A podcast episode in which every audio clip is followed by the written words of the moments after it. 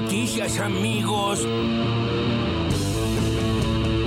El doctor Pedro Can, director científico de la Fundación Huésped, que es infectólogo, que es asesor del presidente. Bueno, los números hablan por sí solos. Esto es, eh, como suelen decir ustedes, es datos, no, no opinión. Hay más de 300 este, hospitales de la provincia de Buenos Aires que no tienen ningún caso de terapia intensiva. Hace cuatro días que no se registran casos de mortalidad en la ciudad de Buenos Aires. A ver, estamos mucho mejor y no hay forma de ignorar que esto tiene que ver con el avance de la campaña de vacunación. ¿no? Esta es la consecuencia, ¿eh? Javier Rodríguez, que es el ministro de Desarrollo Agrario de la provincia de Buenos Aires. Bueno, creo que ha sido una reunión muy importante y muy positiva. Lo que se tomó como medida fundamental dentro de- del tema carne específico es la apertura de lo que se conoce como la vaca grande o la vaca con destino usualmente a China. Digamos, cumple un doble objetivo. Por un lado, mejorar la ecuación de los productores, porque para muchos termina siendo, si no, un, un animal prácticamente de descarte. Y por otro lado, se entiende que no, no va a afectar eh, los precios de la carne, por supuesto, al consumidor. Que es por acá, que este es el camino. La prioridad número uno hoy es la educación, es volver eh, a la escuela, que todas las criaturas estén donde tienen y deben estar, que es en la escuela. Yo lo dije públicamente hoy, vamos a coordinar y sumar todos los esfuerzos necesarios desde todas las áreas de gobierno para llevar adelante esta indicación del presidente de la Nación. Todos los chicos y chicas de toda la Argentina tienen y deben estar donde deben estar, que es en la escuela. Y bueno, y este es el mensaje que hoy vengo a traer. Eres el elegido, el que el pergamino sagrado predijo que nos conduciría hasta la gloria. La verdad que estoy altamente sorprendida por el nivel de odio y violencia de este diputado nacional porque le dan un mensaje a la sociedad y el mensaje que él le está dando a la sociedad en este, en este caso, en las redes, es de que la mujer llega a un cargo político porque hace favores sexuales. Hay un ataque absoluto de cantidades de miles de personas que me empiezan a insultar y a decir que yo me acosté con uno, que me acosté con el otro y la verdad es que yo no estoy dispuesta a soportar esto. Yo tengo tres hijos, yo básicamente tengo que luchar para que mi hijo más chico no sea un Fernando Iglesias. Fernando Iglesias piensa que las mujeres que estamos en política llegamos porque hacemos favores sexuales. ¿Piensa eso María Eugenia Vidal? ¿Piensa eso Patricia Bullrich? Después de Vita, ningún machirulo con nosotras. Lo destruyeron el único que teníamos, lo destruyeron y a eso a mi mamá le costó más, más de un peso. La no cae el cielo, sino que vengan y le compren algo. Que ellos nos den una casa nosotros, nosotros estemos bien. No tenemos que llegar a eso. El, el responsable del maxi kiosco porteño. En Estados Unidos. Su único error, porque ya está muy deschavado, es sentarse con Bill Clinton. Bill Clinton tiene facturada hasta la sonrisa. Sale 250 mil dólares. Una con- 250 mil dólares. No sé esto, no sé esto. Bueno, por menos de 200 mil dólares a Clinton no lo tenés. Uy, nos rompieron el orto. Cárcel, dolor de cabeza, vote juntos por el cambio.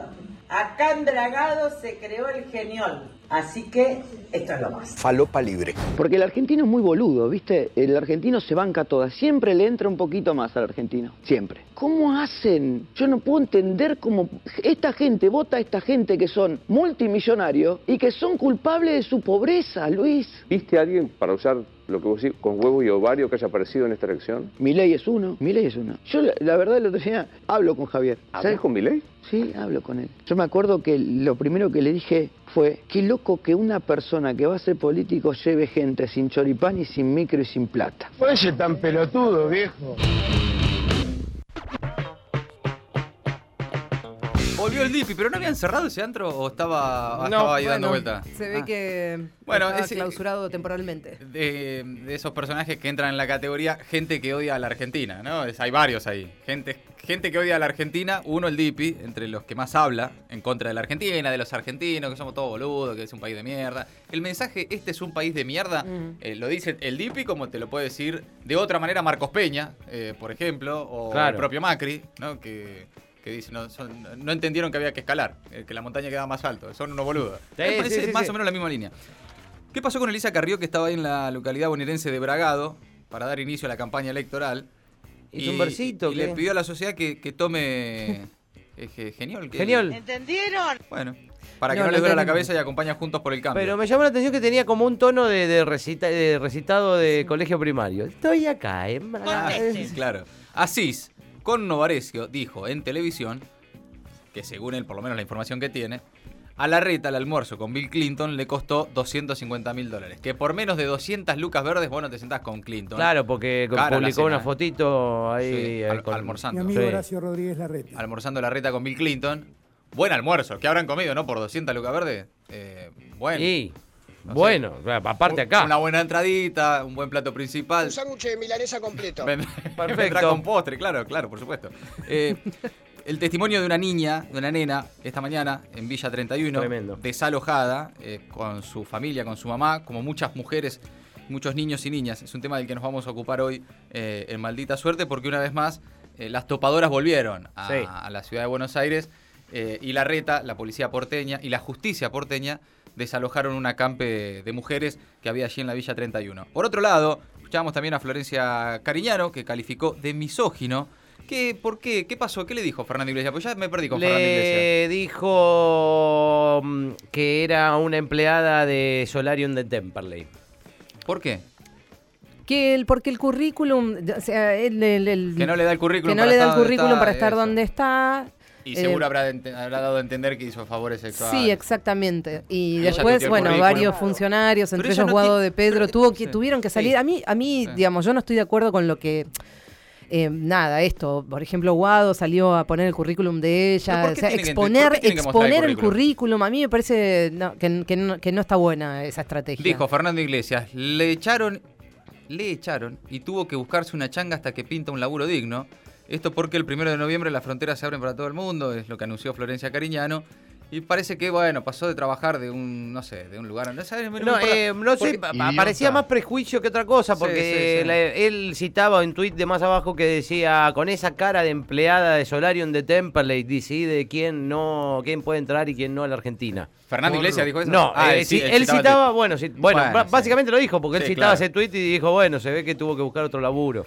Fernando Iglesias, ¿no? Qué Sí. muñeco. El director Sí, científico... profesor de, de- de- de gimnasia, digamos. Boludo con vista al mar. ¿Y presidente de la Comisión de Libertad de Expresión o ese es el otro? Waldo No, Wolf? no, ese es Wolf, Waldo Porque son los dos iguales de boludo. Sí, no, no, no. de- de- de- importantes. El director científico de la Fundación Huésped, Pedro Can, habló esta mañana acá en el Destape Radio, se refirió a la situación epidemiológica, dijo que los datos hablan por sí solos. Llegamos a tener media de casos de 35.000 y que hoy tenemos 1.300, que llegamos a tener 1.000 muertos por día y hoy tenemos menos de 100. Realmente los números son impresionantes. Sí.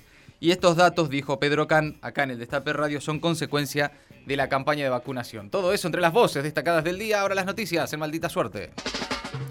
Curando las heridas. Alberto y Cristina reaparecen juntos en un anuncio en la Casa Rosada. El presidente y la vice volverán a mostrarse este jueves en la presentación en el Museo del Bicentenario junto a los miembros del gabinete para lanzar el proyecto de ley desarrollado junto al Consejo Agroindustrial Argentino que propone un régimen especial para incrementar eh, las exportaciones. El proyecto de ley de fomento agroindustrial apunta a establecer políticas de incentivo a la producción, las exportaciones con mayor valor agregado y el empleo mediante una mayor industrialización del sector agroindustrial, según se informó oficialmente. Propone aumentar en 40 mil millones de dólares las exportaciones y generar 700 mil empleos adicionales.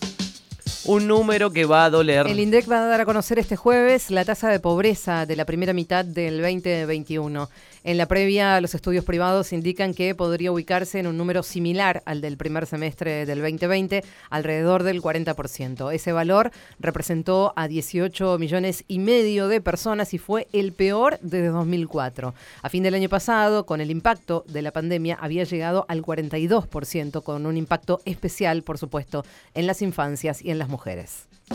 La buena del año. La ciudad y la provincia de Buenos Aires cumplieron cuatro días sin muertes por coronavirus. Los expertos afirman que es evidencia del éxito del avance de la campaña de vacunación y en la provincia de Buenos Aires hay 345 hospitales sin internados en terapia intensiva. El Ministerio de Salud porteño hace hincapié en que la pandemia no ha terminado, pero afirman que la mejora sostenida de los datos epidemiológicos trae esperanza en el AMBA. Argentina superó las 69 millones de vacunas recibidas. Ayer llegaron las últimas 160.000 dosis de Pfizer de las 580.000 que fueron acordadas para septiembre. Y por primera vez también, el Hospital Muñiz no registró ningún caso positivo. Vengan volando. Habilitan los aeropuertos de Puerto Iguazú y de Ushuaia para recibir vuelos internacionales. Se suman a los de Ezeiza, Aeroparque y Mendoza. El de la ciudad misionera está aprobado desde mañana como corredor seguro. Hoy se oficializó en el boletín oficial que el aeropuerto de Ushuaia podrá recibir eh, vuelos internacionales desde el 20 de octubre, mientras que el puerto de la capital fueguina va a quedar habilitado para la llegada de cruceros provenientes de países limítrofes a partir de mañana y desde cualquier lugar del mundo desde el primero de noviembre. Topadoras para los pobres. El gobierno de la Reta y la justicia porteña desalojaron a 100 familias en el barrio 31 de Retiro. La policía de ciudad desalojó esta mañana a mujeres y niños que habían instalado ahí un acampe llamado La Fuerza de las Mujeres. Decenas de efectivos policiales ingresaron al barrio donde reprimieron, incendiaron, destruyeron las pertenencias de las mujeres que hace tres meses vienen llevando un reclamo por viviendas dignas. La Facu también vuelve. La UBA tendrá presencialidad plena en sus clases del próximo cuatrimestre. Son 335.000 estudiantes, 35.000 docentes y 6.400 materias que no son todas iguales, por lo que será necesario modificar los protocolos que están aprobados para la universidad, según explicó Alberto Barbieri, el rector de la UBA. Salió cara la jodita. El Reino Unido siente el impacto del Brexit. No hay nafta y hay dos millones de empleos sin cubrir. El desabastecimiento es alimentario, energético y también humano. La falta de choferes es la principal razón por la que hay decenas de estaciones de servicio secas, góndolas vacías y caos en algunas ciudades. En estos momentos el país tiene 2 millones de ofertas de empleo activas, un déficit de trabajadores gatillado por la fuga de extranjeros durante la pandemia y provocado fundamentalmente por el Brexit. Ayer entró en acción el ejército para evitar que la crisis escale. Maldita suerte. De 15 a 17 en el Destape Radio.